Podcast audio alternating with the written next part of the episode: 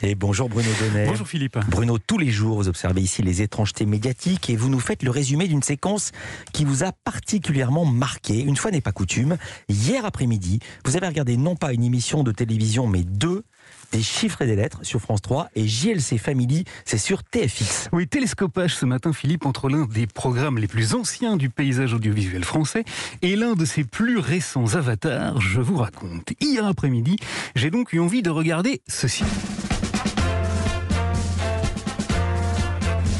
Chiffres et des lettres. Seulement voilà, j'ai été très choqué parce que j'y ai découvert, figurez-vous, qu'une certaine Patricia, celle qui a commencé en choisissant les lettres, C'est Patricia qui choisit le nombre de voyelles. Quatre voyelles. s'est mise à maltraiter la langue française dans des proportions absolument insoutenables. Oui, oui, vous m'avez bien entendu, Philippe. Ah. Patricia a inventé des mots qui étaient même pas dans le dico. Et le mot de Patricia? Bitoun. Bitoun, n'importe quoi.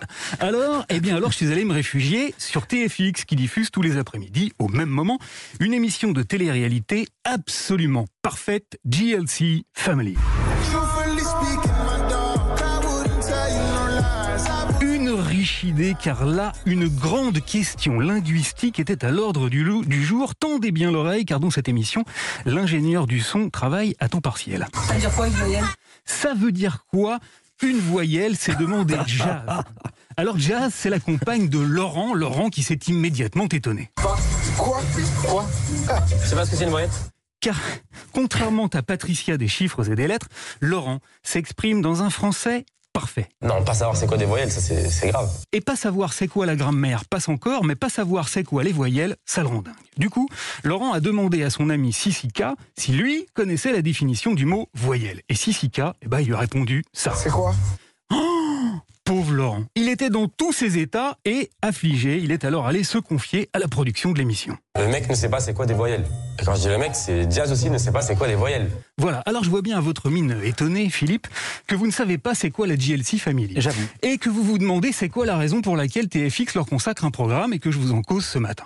Eh bien, la GLC Family, ça raconte les turpitudes de Jazz, une influenceuse de 29 ans qui s'est rendue célèbre en participant à d'autres programmes de télé-réalité, et de son mari, Laurent, 26 ans, qui a fait fortune en créant une application de paris sportifs billionnaire avant de se faire tatouer Freedom au-dessus du sourcil gauche. Bien. Alors devant les précisions de mes explications, Philippe, j'entends déjà que vous vous dites dans votre tête exactement la même chose que Laurent lorsqu'il a découvert la méconnaissance crasse et néanmoins sémantique de son épouse. Oh mon dieu, je me casse.